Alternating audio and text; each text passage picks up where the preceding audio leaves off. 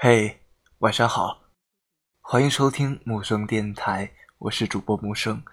每晚的十点二十一分，由我对你说晚安。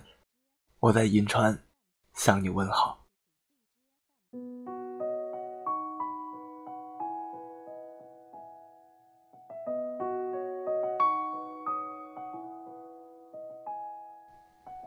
虽说强扭的瓜不甜，但我根本不 care 它甜不甜，只是单纯的想把它扭下来，扭下来我就高兴了。所有的事情都一样，一眼就喜欢的东西，根本不在意适不适合自己，买回来心里就舒服。参加比赛时根本不在乎奖品是什么，就是单纯的想赢。去逛超市，什么零食都会往家里搬。虽然放到过期都可能还没吃，但买回去我就好开心。和对方吵架时根本不会顾及他人感受，只管自己发泄完了，爽了就行。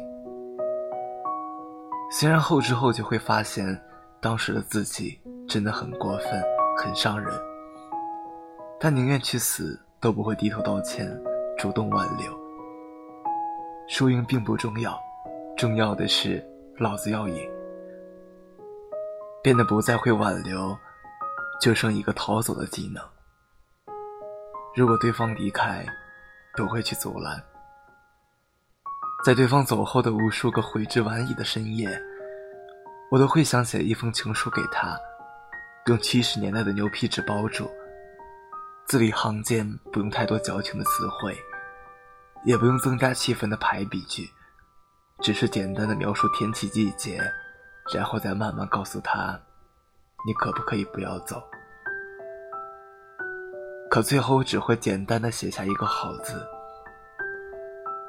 我的骄傲不肯低头，我的倔强想等你回头。我最不擅长的事情。就是低头和挽留，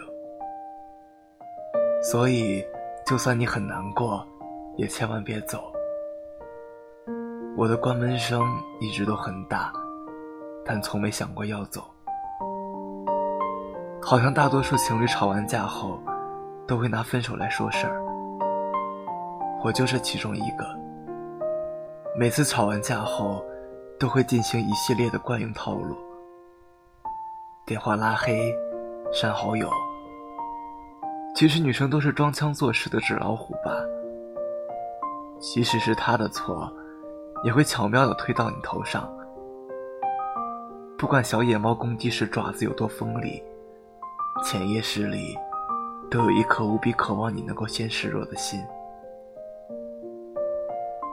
韩庚出演的某部电影里，被老人家一语惊醒梦中人。你知道小孩子为什么喜欢玩捉迷藏吗？因为想被别人找到。小长跋扈的外表下，你不知道他憋了多大股劲儿，才会彻底把你赶出生活。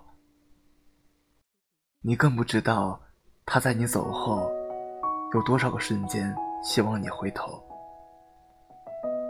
从来没有跟你说过，没有了你，我会难过。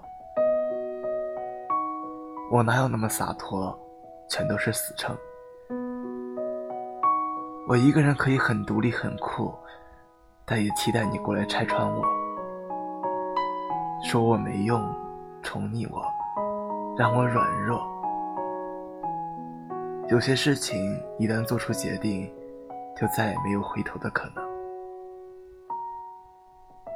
七月与安生的结尾是，七月决定独自旅行。安生送他到机场，对他说：“要不你留下来吧。”七月说：“要不你跟我走吧。”可最后，七月却头也没回的离开了。我不敢回头多看安生一眼，因为我很害怕自己真的会留下来，也很害怕他真的会跟我走。我是个分手就会拉黑对方所有联系方式的人，因为害怕控制不住体内的洪荒之力，主动跑去找对方。害怕酒后吐真言，害怕夜深难眠，说我真的很想你。我们总是很爱说些口是心非的话，连温柔的甜言蜜语，都要披着粗暴的外衣。总是很擅长对在乎的事物，表现出一副很无奈的态度。大概就是嘴唇都咬出血，还要拼命忍住情绪，皮笑肉不笑的说出那句“再也不见”。一直以来，我都有一套。标榜自己理想男友的准则，懂我的欲言又止，懂我的口是心非，懂我的言外之意，拆穿我冰冷的面具，握住我想不触碰又收回的手，